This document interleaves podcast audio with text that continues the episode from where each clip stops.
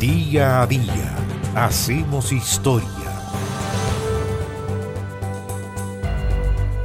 ¿Usted podría identificarse quién es usted, por favor? Eh, yo soy el padre Andrés, vicario del padre Pierre. 4 de septiembre del año 1984. Ese día, en una jornada de protesta contra la dictadura militar, murió asesinado de un balazo en la población La Victoria de Santiago el sacerdote católico francés André Jarlan. Se llamaba André Joachim Jarlan Pourcel y había nacido el 25 de mayo del año 1941 en Francia. Jarlan fue ordenado sacerdote en junio de 1968 en Rodez y luego nombrado vicario de la parroquia de Aubin. Se desempeñó como asesor de la Juventud Obrera Cristiana y de la Acción Católica Obrera en esa región francesa. El año 1982, André Jarlán estudió español en la Universidad Católica de Lovaina, en Bélgica, y en febrero del año siguiente, en 1983, llegó a la parroquia Nuestra Señora de la Victoria, en la población La Victoria en Santiago, para servir junto a su compatriota, que llevaba ya muchos años en Chile, el también sacerdote católico francés Pierre Dubois. Jarlán era en todo caso muy distinto al aguerrido Dubois. Era sentimental, cercano, muy llano, y había desarrollado una gran cercanía con los jóvenes y niños de la población, trabajando particularmente con los jóvenes drogadictos en su rehabilitación. A mediados del año 1984, el régimen de Augusto Pinochet estaba a la defensiva. Iniciadas un año antes, las jornadas de protesta nacional iban en alza y habían transformado a varias poblaciones de Santiago y otras ciudades del país en reductos de resistencia. Particularmente eso ocurría en La Victoria, donde los dos sacerdotes franceses defendían a los pobladores de la represión policial. La oposición a Pinochet llamó a jornada de protesta nacional para los días 4 y 5 de septiembre de ese año 1984. El día 4, efectivos de carabineros ingresaron a la población La Victoria fueron enfrentados por los pobladores con barricadas, fogatas, bombas Molotov y Miguelitos. Hay un artículo de la periodista Andrea Lagos que cuenta que el periodista del diario Fortín Mapocho, Gilberto Palacios, tomaba fotos aquella noche en la población. Estaba a media cuadra de la casa del cura Yarlán, junto a los corresponsales Timothy Frasca de Estados Unidos y Bernard Mathieu de Francia.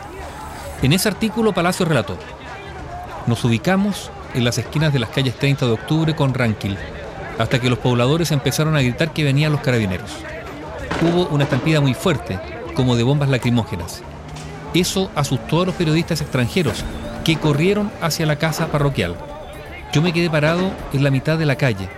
Me puse detrás del poste del alumbrado público y escuché gritos que decían, ahí va uno, el de la mochila. Un par de segundos después gritaron, detrás del poste hay uno. Al escuchar eso, cuenta el relato de Gilberto Palacios, yo me asomé un poco, vi dos fogonazos y escuché dos fuertes disparos. Me pareció que venían de la esquina nororiente de Ranquil con 30 de octubre, donde un hombre parecía haber disparado. Eran las 6 de la tarde con 45 minutos y los dos fogonazos habían surgido de dos balas que salieron de la subametralladora UCI de un cabo de carabineros que disparó hacia donde corrían los periodistas. Aparentemente quería solo asustarlos, pero no apuntó al aire.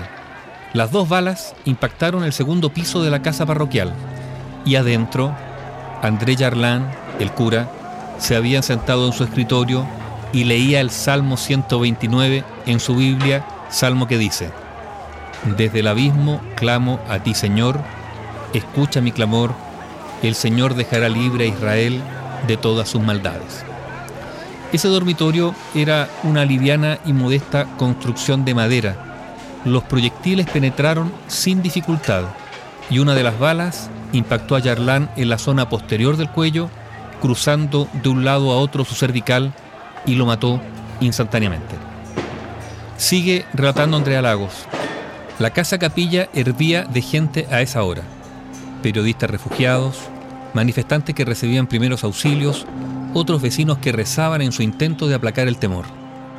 La pobladora y vecina de la casa parroquial Lina Brizzo, que participaba en la parroquia desde hacía décadas y que fue testigo de la tragedia, contó que esa tarde, a eso de las 7, el padre Pierre Dubois llegó preocupado preguntando por André.